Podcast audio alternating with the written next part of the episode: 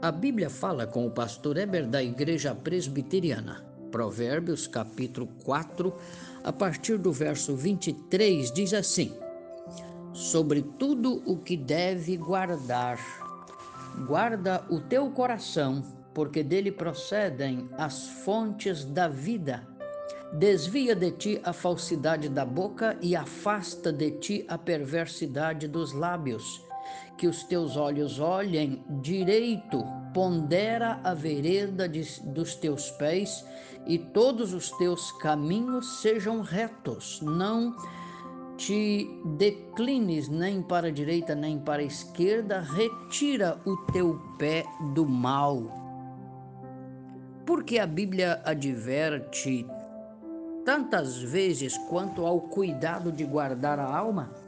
Deus avisa repetidas vezes para que você não desanime, não tropece, não caia, não abandone o seu viver com Deus.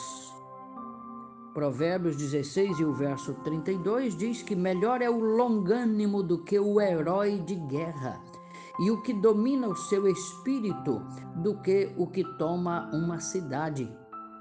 Isto é, o herói é aquele que domina e controla e se equilibra muito bem diante de Deus. Há homens que têm servido o seu país como presidente, ministro, senador, deputado, mas não têm sido capazes de proteger o seu próprio coração das concupiscências e tentações comuns. São líderes distintos que comandam exércitos na terra e no mar, mas não resistem dois ou três assédios. Na verdade, a batalha mais intensa ocorre não fora de nós, mas dentro de nós, no íntimo. Bem, um exemplo muito rico é o da rainha Elizabeth, a rainha da Inglaterra Há mais de 60 anos ela está no reinado. Uma rainha pop que conquistou o mundo. Pois é, muitos não chegam nem a quatro anos no seu governo. Por outro lado, Jorge Valdano lamentou acerca de Maradona, quando disse: Coitado do Maradona, durante anos falamos para ele: você é o cara, você é o astro do futebol. Mas esquecemos de dizer: você é homem, você é humano. Ele chegou a ganhar 7 milhões ao ano no Napoli. Considerado o segundo maior atleta da história depois do Pelé, um herói invencível do futebol, mas não resistiu às drogas e por elas tem sido destruído. Por isso diz esse texto de Provérbios: sobre tudo que deve guardar, guarda a tua alma. Eu te pergunto, você gostaria de ser definido como a rainha da Inglaterra ou como o Maradona?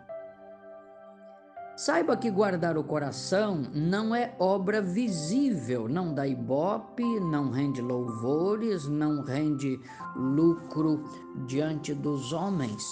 Guardar a alma é uma atividade secreta, oculta, interna, não dá títulos nem prestígios, não leva ninguém à fama e por isto muitos não se importam e se deleitam neste mundo profano. Mas é preciso guardar a alma, porque a escada do mundo para a fama e para o sucesso tem degraus podres.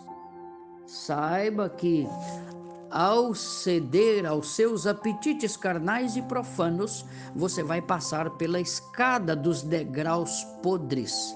Saiba ainda que pecar e ir pelo caminho do mundo, pelo caminho da imoralidade das trevas, significa andar numa escada de degraus podres.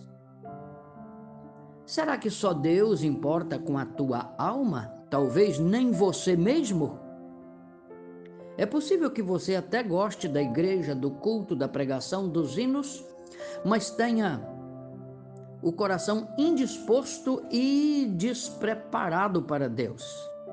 É possível que você participe com reverência e ortodoxia, mas não se lamente a pecaminosidade que comete durante a semana.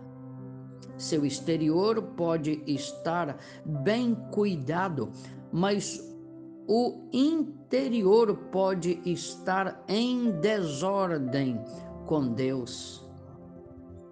Esse texto, portanto, orienta a você: guarde a tua alma.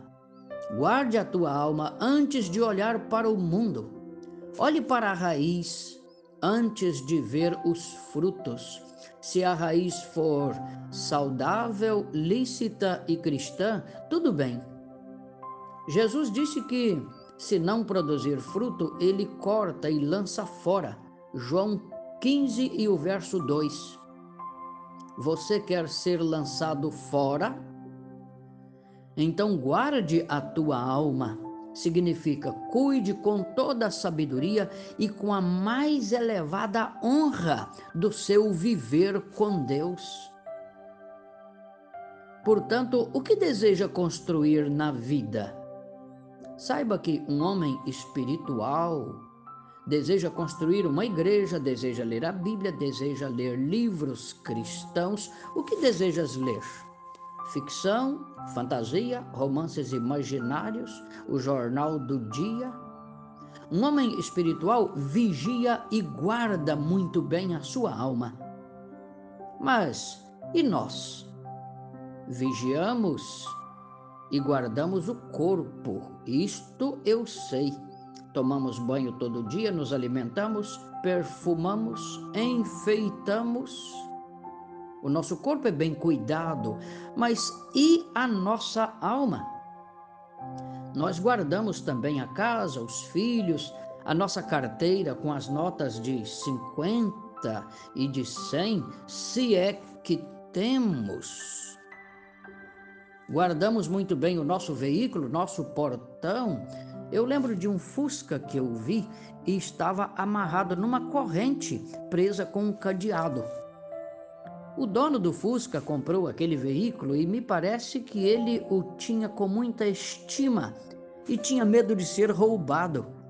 Como a casa dele não tinha muro, ele resolveu acorrentar o seu Fusca no cadeado. Era um Fusca amarrado numa corrente de ferro com cadeado. Eu nunca vi isso na minha vida, mas foi a primeira vez.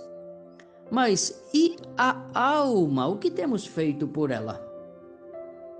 A alma é a sua parte onde está a imagem de Deus. É eterna, é imortal. Saiba que todo ato de pecado danifica a tua alma e mancha a imagem de Deus em você. E Deus não deseja que você tenha manchas mas Deus deseja que você seja puro, santo, justo diante dele e para a glória dele. Venha para o caminho de Deus e ande com ele. O que fazer então? Em primeiro lugar, procure ler a Bíblia.